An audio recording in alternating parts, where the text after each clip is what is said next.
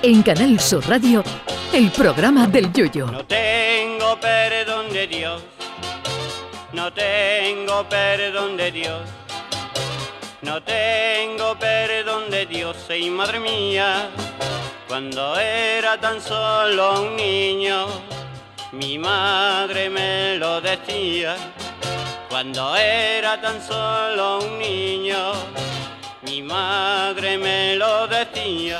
Qué lejos quedan aquellos tiempos, allá por el año 1996, cuando científicos de una universidad de Edimburgo clonaron a la oveja Dolly, la primera oveja idéntica genéticamente a otra. Este avance de la ciencia fue tirado abajo por un compañero de Chirigota, mi querido Paco Abeijón, el carapalo, que cuando preguntó en una reunión que qué era eso de lo que tanto se hablaba en las noticias de la oveja Dolly y la clonación, pues a Paco le dijimos para no profundizar en exceso con el ADN y esas cosas, digo, mira Paco, es que unos científicos han conseguido hacer una oveja completamente idéntica a otra. Y el carapalo dijo, pues anda que se han comido el coco si las ovejas son todas iguales, cojones.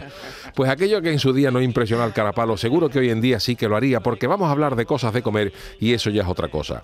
Resulta que los avances de la ciencia han permitido crear carne de cerdo en laboratorio. Ojo, sin tener que matar al cochino, pero no una carne similar a la del cerdo, no, no carne de cerdo. Esta noticia ha sido celebrada con champán por millones de cochinos en todo el mundo porque ya es posible, flipen, fabricar carne de cerdo que sabe a cerdo y que es cerdo, sin tener que sacrificar al bicho. El proceso se inicia haciéndole una biopsia al cerdo para extraerle células. Se le añaden células precursoras de fibras musculares para que aquello vaya cogiendo cuerpo.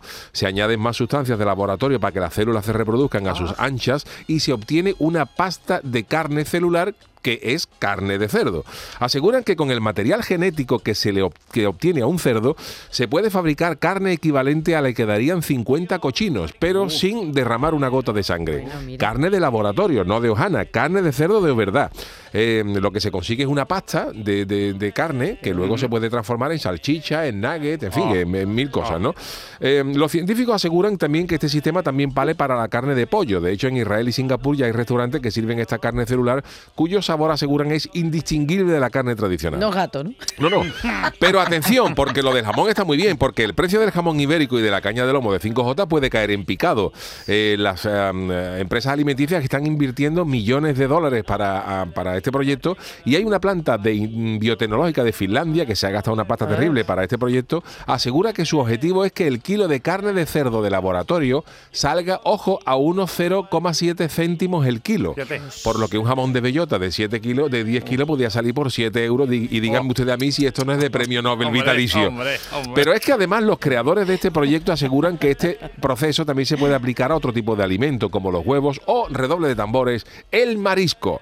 Pues sí, Parece que se va a poder cultivar en laboratorio la carne de bogavante, langosta o langostino, que además tendría la ventaja de que ya vendrían pelados, por un precio súper bajo, donde seguramente cueste más el tarro de mayonesa que le vaya por encima a los bichos que el propio precio de los mismos. Yo, en cuanto he visto esta noticia, he, dado gracias a la ciencia por un avance de estas características. Eh, eh, para los que se preguntan dónde y cuándo, porque atención, los, los científicos dicen que esta carne, el sabor de esta carne es indistinguible de la carne de cerdo normal. O sea, tú te comes una salchicha esa y dices, no, no. No, no, vas a ser capaz de decir si eso está hecho de una carne de cerdo o una carne de cerdo en laboratorio. Para los que se preguntan cuándo y dónde, se estima que esto se pueda producir a nivel industrial a todo el mundo en el 2030, fecha en la que la carne de cochino de probeta costará 0,7 euros el kilo.